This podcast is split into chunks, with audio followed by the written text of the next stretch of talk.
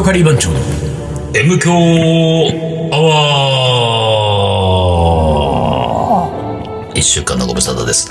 リーダーです。水野でございます。まだ今日はあ、水野から言ったね。んうんあ、水野から言ったね。やめてないんだね。やめてないね。これ聞き逃した人は先週の話聞いてください。話はね、先週の放送。ということは、まあ、い言いませんが。はい。で、今週は何かあった？うん、俺ね、最近ね、あるこことがあってですね、えー、やっぱりスマホやめようかな。もう、いいけど。うんやめません、やめませんけれども、なんかね、前に僕がそのスマホを買った時の下りの M 教でも話しましたけれども、私は電話を使いたくないわけですよ。はいはいはいはい。で、ところが、もう今ね、スマホを買ったっていうことが知れ渡り始め、うん。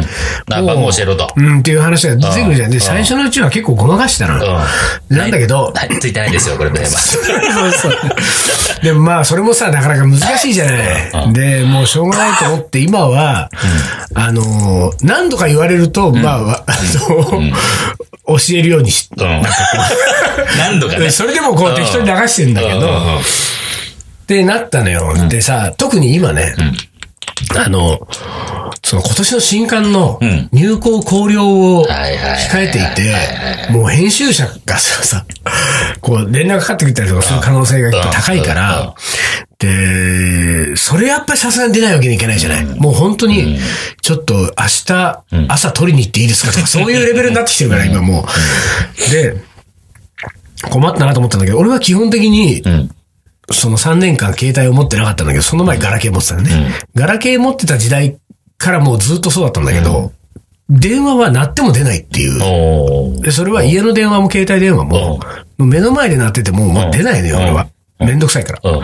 で、その方針を貫いてたから、うんで、それで今のスマホって、俺、自分で設定してないんだけど、なんか、なんか知らない。多分こういう設定になってたのか知らないけど、着信音も何このバイブ、こうブルブルも、全くないのよ。ええ。だから電話がかかってきてんだけどん、気づかないわけ。だからもう俺にはぴったりな、わけそうだね。持ってこいの感じだね。しかもさ、その、なんか着信がありましたとか、留守電が残ってます的な表示も、なんか俺気にしてないから、3日後ぐらいにさ、え、あ、あなんか電話あったんだ、この人とかっていうレベルなわけよ。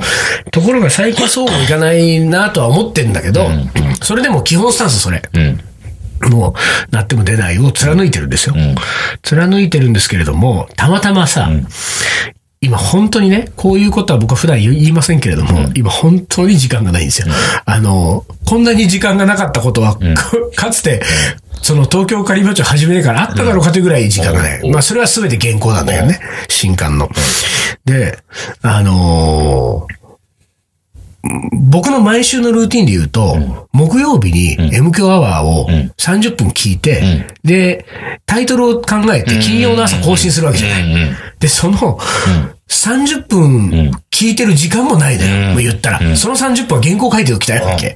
ぐらい時間がないから、困ったなと思って、丹野くんから送られてきました。M 強アップしま、あの、これやってくださいね。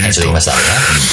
で、これ俺30分聞くんだけど、これいつ聞くんだろう？もう、ほら、そのもう、何人かの編集者の顔がチラチラして、もうなんか、やばいやばい、これを聞いてちゃいけない、と思いながら、でも、これを聞かないと、明日の朝アップロードができない。ね。ね。なんかう。ん、ちょっとさ、推測でさ、こんな感じのタイトルしとこうかな、みたいなさ、聞かないけど、聞かずとも決めちゃうみたいなね。こんなんだったかな、話、みたいな。そんなんでもできなくもないんだけど、うん。なんか、リーダーバーサス、なんか、都会の女編とか、わかんない。なんかそういうこう、うん。リーダーとビジョンを絡めとけばなんかいいかなとか。喋ったな、みたいなね。話をね。うん。でも本当はだけど、まあでもこれ聞かないとと思って、だから、その、あの、その日、えー、昼、昼から、撮影があったんだよね。で、二品カレーを作んなきゃいけないと。で、その撮影も、まあこう言っちゃね、まあ何の撮影とは言えない、言わないようにしますけれども、その撮影も、その撮影のレシピは、もう本当に午前中、2時間前ぐらいに確定して、ようやくね。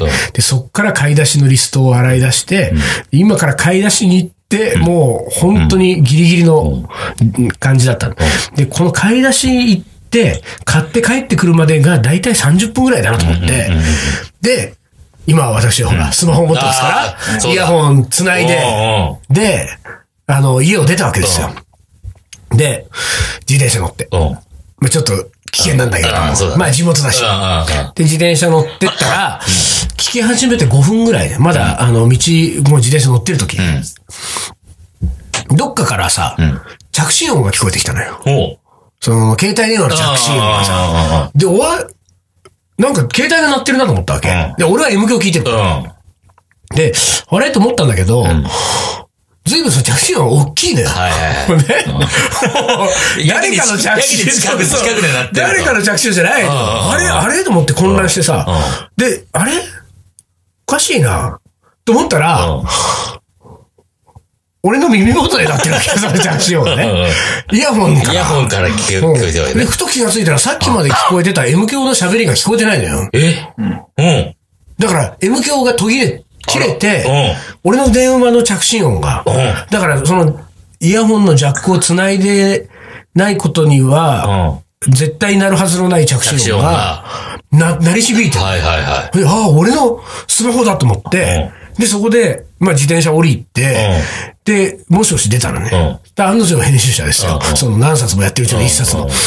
で、そっから、んなんかその撮影のための準備に関するなんかこう、今いいですか？この電話のままで、みたいな。で、まあそれで、そのやりとりをずっとしてたの。で、でも俺本当にそういうのがさ、嫌なんだけど、まあいいや、しょうこれはしょうがないと思って、もう本の、もうね、あれ締め切りもあるし。で、自転車こうやって押しながら歩いて、ずっとその編集者と、これはこうしてください、ああしましょう、話をしてて、で、えー信号を渡ったところで、まだずっと話は続いてる。まだまだかかるな。でも俺はスーパーに向かって歩き始めたら、向こうから自転車に乗った男の人がふらっと来て、まあすれ違う。こっち歩いてんだけど、でおーって手を挙げたの。待ってみたらさ、達夫さんだった。須永達夫さんね。須永達夫さんね。日本を代表する DJ、クラブ DJ の須永達夫さんうん。が、あの、なんだっけな、白いパーカーに白いキャップ。そして白いマスク。あマスクして。で、メガネかけて、うんうんおーとか言って、で、俺もその編集者喋ってるから、あーってやってんだけど、うん。手振ってんだけど、ちょっとこう、電話を、すいません、ここで切るわけにもいかない。うんでも立ち止まったところで達夫さんとも喋れない。うん。で、なんか俺、またさ、うん。手だけ振って、んスーって言うもう、ちょっと失礼な。達をスルーしたわけうん、達夫スルーを。達をスルーしたわけだ。達夫スルーですよう。振り返りもしないの。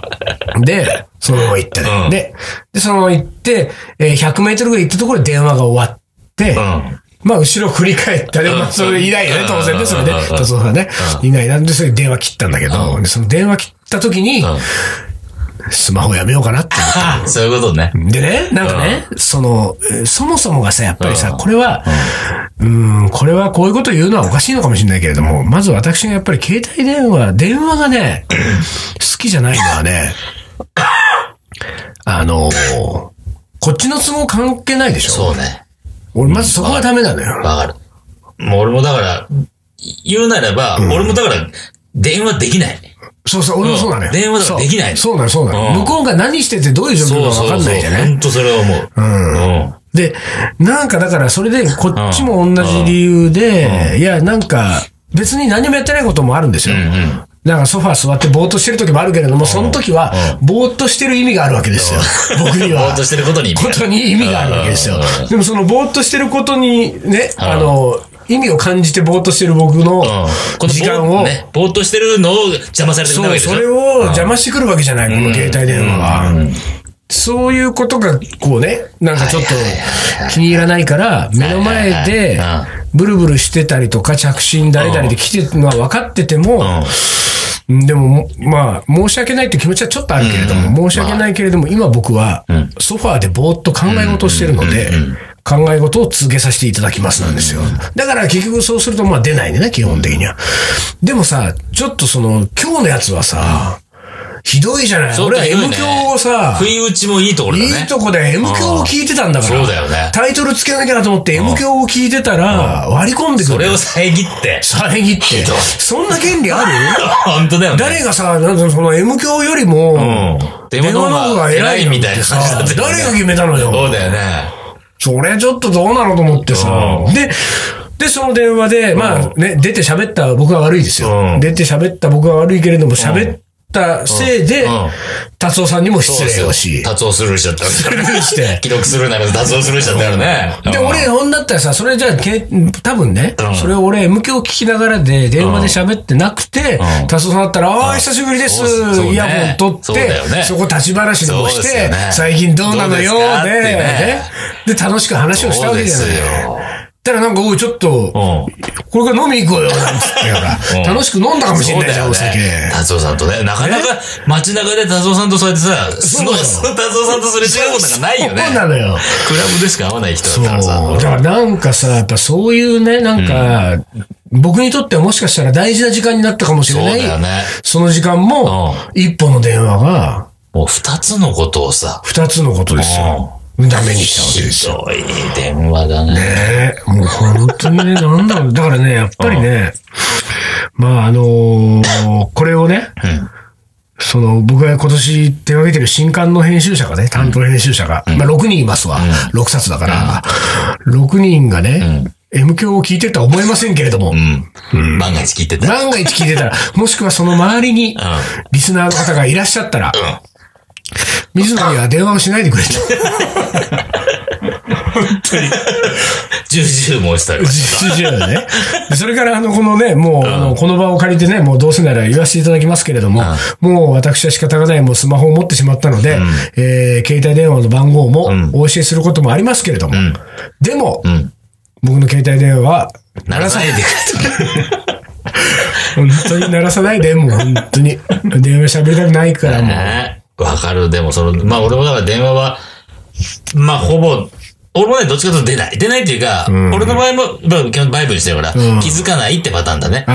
でさ、かかってきて、留守電残ってて、それもさ、留守電聞くのにさ、まためんどくさいよね。よ、留守電留聞くのが。守電だからね、残さないでほしい。で、留守電残した割に、結局さ、またかけますみたいなさ、そんなの残すなよと思うわけ。あね、わ、わかった。うんもうさ、電話っていうのはいらないんじゃないかな、この世に。電話いらない論だね、これね、完全にねうん。電話はいらいないと思うな、俺、うん本当に。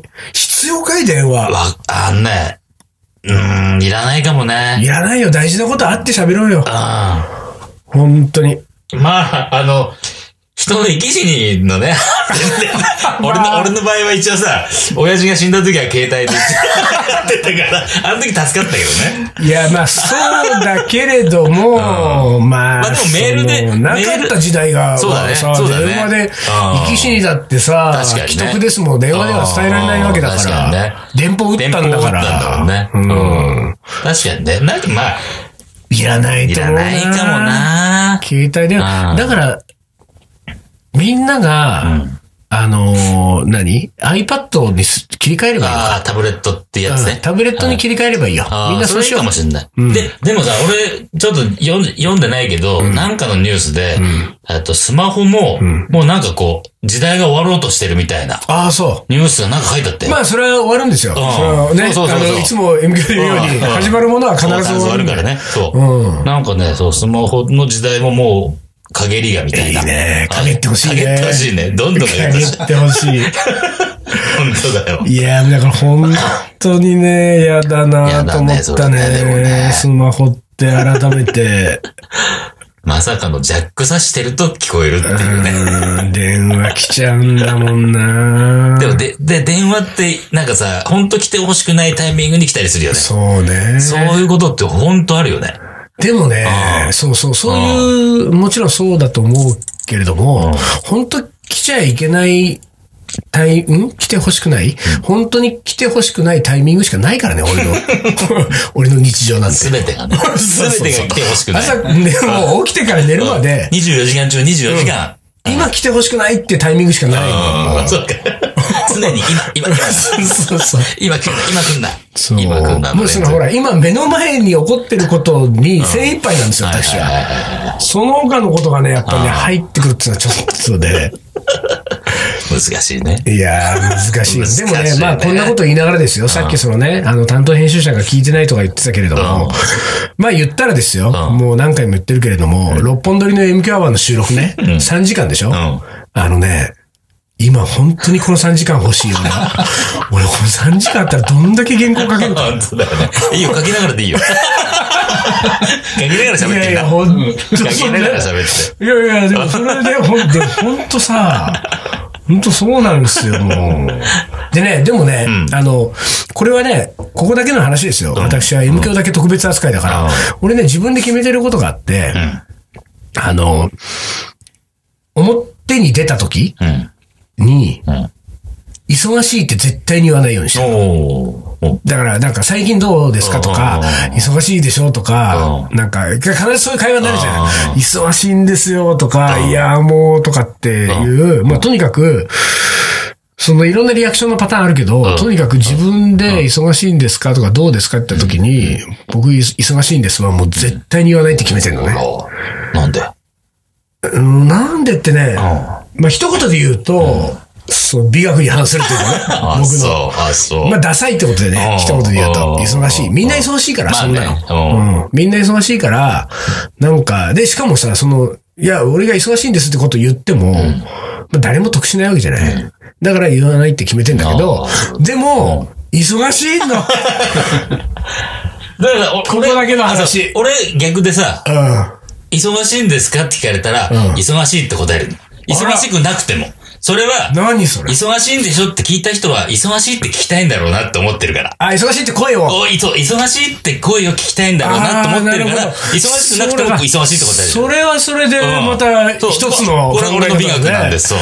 ああ、それもいいね。相手が欲しがってるであろう答えを言ってあげるっていうね。なるほど。そうそうじゃあさ、相手がさ、うんいや、大丈夫です、暇ですって言ってほしいのに、忙しいんですかって聞いてきた場合はどうすんの？そこをうまく感じ取るよね。そうだよねそう。これは難しいよねこれは、あ全然暇だよって言った方がいいのか、うんうん忙しいんだよは、その時のさ、相手のこの瞬間、なるほど。なんか瞬きの回数とかさ。ああ、これ深いね。そうそうそんなこれはさ、やっぱキャリア必要になってくるからね、キャリア必要ですよ。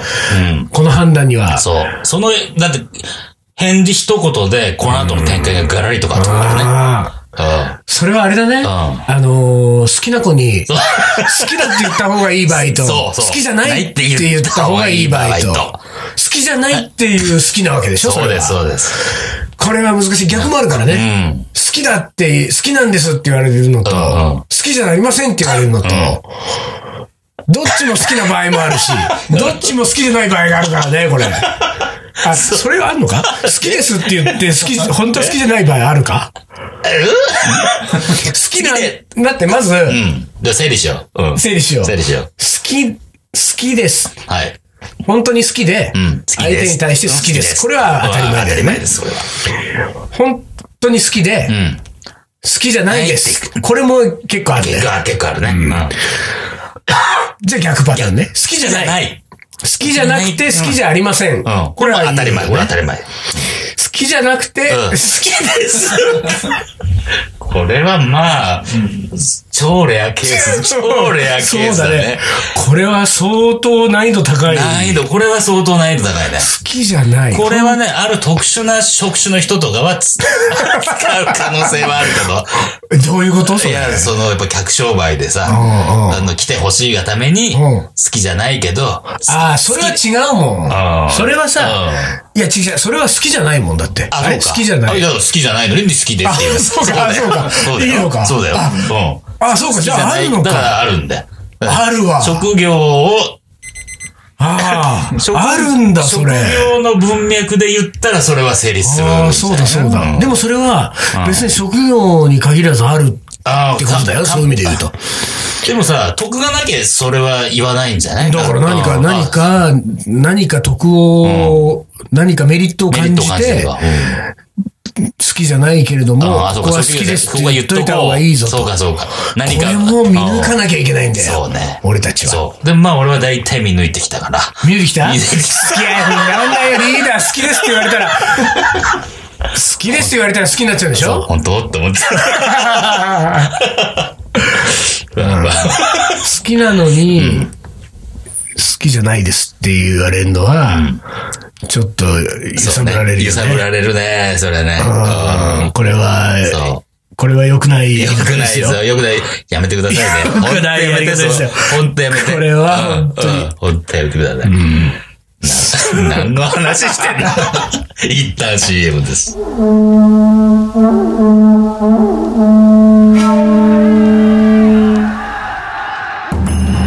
将軍足利義で父足利義晴の地位を受け継ぎ11歳にして全国平定。剣豪と呼ばれ自ら剣を振るった将軍である。アウトドアで片手鍋を振るう緑川信吾この男のカレーが切り開く新たなるフィールド。カレー将軍いざ全国平定カレーのおもこれはい思い出コレクターです。はいじゃあいきます。はい。えーっとラジオネーム。あリーダー水野さんこんにちは。ラジオネームのぼら。あ野村さん。過去39歳男性です、野村さんは常常連というかヘビーリスナーですね。何度も。えーいつも M 響を楽しみに聞いありがています。とうございます。これあのさ、時々ふと思うけど、うんいつも、あの、おもこれさ、送ってくれる人がさ、うん。割とこの、いつも M 響を楽しみに聞いています的なことをさ、あの、書いてくれるじゃない、えこんな嬉しいことないよ。ね。そうなんだろうね。ね。そうね。うん。本当思うよ。これ、あの、好きなのに好きじゃありませんよりちょっと嬉しいかそうだもねうんたまにはさ、うんその、好きなのに好きじゃありませんパターンでさ、あの、こんにちは、ラジオネーム何々です。えーいつも M 響は聞いておりませんみたいな。そうそうそう。そっちありだよね。それもありだよね。そうそうそうあの、そのスタイルもあるよ。そのスタイルねうんほとんど聞いたことありませんが、初めてメールさせています。もういいよ。おも、おもこれというのがあるあと、噂を聞いたので、メールしてみました。メールしてみました。みたいなやえ本当に聞いてませんよ、とかね。いいね、いいね。そうそうそうそう。そういう感じね。いいと思うよ。はい。えー野村さん。はい。カレーというより玉ねぎの思い出です。ニュージーランドの語学学校に留学していた時、授業の中で自分を食べ物に例えると何ですか？という質問がありました。えー周りの生徒がステーキとかケーキとか、えー答える中、えー自分がオニオンと答えると、教室中が 大爆笑になりました自分としては炒めれば炒めるほど味わいが増すうん。過去経験とともに深みが増していくという意味で答えたのですが自分の英語力が足りなかったのか、玉ねぎ炒めが世界では一般的ではないのか、あいつオニオンだぜという 雰囲気になってしまいました。それからも玉ねぎ炒め的に、えーじっくり弱みの人生を歩んできましたが、先日の NHK の朝一の水野さんの玉ねぎ10分炒めを見て、これからは強火でスピード感を持って行動しようかな、なんてことを考えましたと。えーところで、えーお二人は、えー自分をたまあー食べ物に例えると何ですか、はえーどんな回答が出るのか楽しみです。あ。おうわー、これは怖いな、これ。すごい来たね来た玉ねぎって答えてもすごくいいね。ねえ、これはどっちから答える？これだってもう具体的にさ、来ちゃってんだもん。うんそうだね何？ところでお二人は自分を食べ物に例えると何ですか？例えたことないよね。だってこれニュージーランド語学学校に留学した時うんの、う周りの友達はう、んステーキとかケーキとか、ね、答えるのかん。。なるほど。自分はオニオン。オニオンって。オニオン。だからさ、どう？いや、俺はさ、僕ベタだけど、とんかつ。とんかつを？何？先、先取ったみたいな。取った今。とんかつですよ、やっぱり。うん。何？じゃあその心は何？とんかつはさ、やっぱりその、その、な中身の豚肉がさ、うんそんな、名門とかさ、そういうさ。ね、いいものじゃなくても調理したことによって、本当に美味しいもの出来上がる。なるほど。そうだから経験されたことによって、経験することによって、自分がさ、ああ、ねはいはいはいはい。バックグラウンドなくても、うん。美味しいものになる。素晴らしいものになるほどねなる。っていうことわね。る。でも逆にあれだもんね。うん逆のとんかつも結構あってさそう、いい肉仕入れてるから、みたいなのを売りにしてんだけど、うまくないじゃん、このとん全然ダかつ。メじゃん、これ。なんかこれもボロボロだしさ、みたいなさ、かかっこいいと思って着てるかもしんないけど、ダッサーみたいなさ、それがさ綺る。麗にピチッと衣をさ、肉がさ、ピタッとさ、すべて、その見た目もさ、すべて合っててさ、中身とさ、美人なのに中身ないみたいなそう、とかダことメだってリーダーがこの前言ってたよね、そういうこと、そういうこと。あとんかつです。あ、なるほど。それいいじゃないの。ね、なかなかいい答えじゃないですか。で、水野は？俺じゃあカツカレーとかにしようかもう、もう一品増えた。な。そうそう。もうそこに、そうそうそこに、そこにさらにさらにカレー入れたみたいな。まあさらに足してる時点でもうちょっとなんていうか、人としての深みが足りないよね。っとね。うん。まあ俺はね、あの、食べ物に例えるならね、玉ねぎだね。お 野村さんと一緒じゃないえー違うんだよ。俺はね、野村さんとは違うんだよ、これ違う。その心が違うんだよ。その心は？あのね、剥いても剥いても中身がない。なんかいい、いいな、それ。でしょ？向いてもそうだね。む、剥確かにね。いて剥いて剥いてったらなくなっちゃうんだからなくなっ。ちゃうね。どこまで剥けばいいのみたいな感じだもんね。これね、俺ね、うんあの、今年年初に上海に取材に行った時に、向こうで、んえっ、と、その取材先、何の関係だったか忘れたけど、上海の人に、うん。あの、上海人ね、に聞いたんだけど、あのー中国で、上海、中国で、そのなんかある歌手が歌ってる歌で玉ねぎっていうヒットソングがあるんだって。で、それはその男性を玉ねぎに例えてん、あの向いても向いても中身のないあの男に苦しめられてる私が 歌詞なんだって。あそれがすっごいヒットしてる。っていうのを聞いて、あの、で、中国で玉ねぎっていうのは、うん。そういう中身のない男のことを 言うっていうのを聞いてさ、へはあ、俺のことだな。だからさ、あれだよね、うん玉ねぎっつうのはさ、そういう意味じゃ面白いよね。こ確かにねの野村さんが言うようにさ、何？こう、炒めれば炒めるほど味わいが増すっていう側面もあれば、側面もあるよ。剥いても剥いても中身がないっていうこの側面もあるわけだからすごいね、この、この二面性は。そうね。ね玉ねぎの二面性は、そうだね。うん。確かにそうだよ。あれ、あれさ、うん。いわゆるさ、俺らが知ってるさ、まあ、新玉ねぎのどいた茶色くなってるさ、顔が茶色くなってる。あれもさ、もともとあの茶色もだって同じものだよね。乾燥してああなってるんでしょ？そうだよ。そうだよね。そうだよ。そうだよってことは一緒なんだもんね。そう、一緒なんだよ。だから茶色。色のさ、あの、玉ねぎなんてさ、もっと悪いってことだよ。そうだよね。見た目はなんか艶やかにねう、んいい茶色してうん、ちょっとかっこいい、うんちょっとヒサロい、やヒサロ じゃ困るんだよちょっと海で、うんあの、僕サーフィンとかやってるんで、な顔しといて、もう、その一枚剥いた瞬間にまず真っ白だし真っ白だもんね、ほんでそっから剥いてってももうそっから、同じだもん何にも出てこないんだよ。なんか出てくると思いきや、なんも出てこない。そしたらもうなんかもう場合によっちゃもう途中腐ってんだよ、もそうだね、ちょっと、う。傷んで。ぐにゃって なって。何柔らかくなってたりするよ。もう最悪だ。さ、玉ねぎ男っつったらもう、最高か最悪だってことだよ、これ。そうだね。うんああ、これ難しいね。これは、これまた好きなのに嫌いって言ってるみたいなノリになってくるね。うん玉ねぎって言われた時に。これは随分、今日の M 響は難しい話になったね、これ。二面性あの、ー二面性の話。そうだね。素晴らしい。野村さん、野村さんありがとうございます。そんなところでそん最後、な感じで。はい。将棋の名言2を、はい、はい、ようやく言った。ようやく言った自分で。いはい、お願いします。いきます。最終的に頼れるのは自分自身の力だけなんだ。米長国を。もう、もう至極まっとうでねすよ。今日、こ。の、いろんなう、ん。自分をとんかつに例えたり、玉ねぎに例えたりしてきましたけれども、ね。最終的にさ、頼れるのがね、うん。自分自身なのに、んそれを自分自身が、向いても向いても、向いても。ないからね。それがないんだ。頼るもんがない。どうにもなんない誰よ、もう。かに頼るしかない。他人に頼るしかない。ということでね。はいはい。あの、今週は、なかなか面白い話ができたんじゃないですか。そんな振り返りある？自分でさ。何それ？じゃあ楽しかった。大いにダメ出しをしたいね今のまとめは今週、楽しかったな。はい。はい、じゃあ今週はこの辺で終わりにします。東京ガリバン長の M 強アワー、この番組はリーダーと、水野がお送りしました。それじゃあ今週はこの辺でおつかり。お疲れ。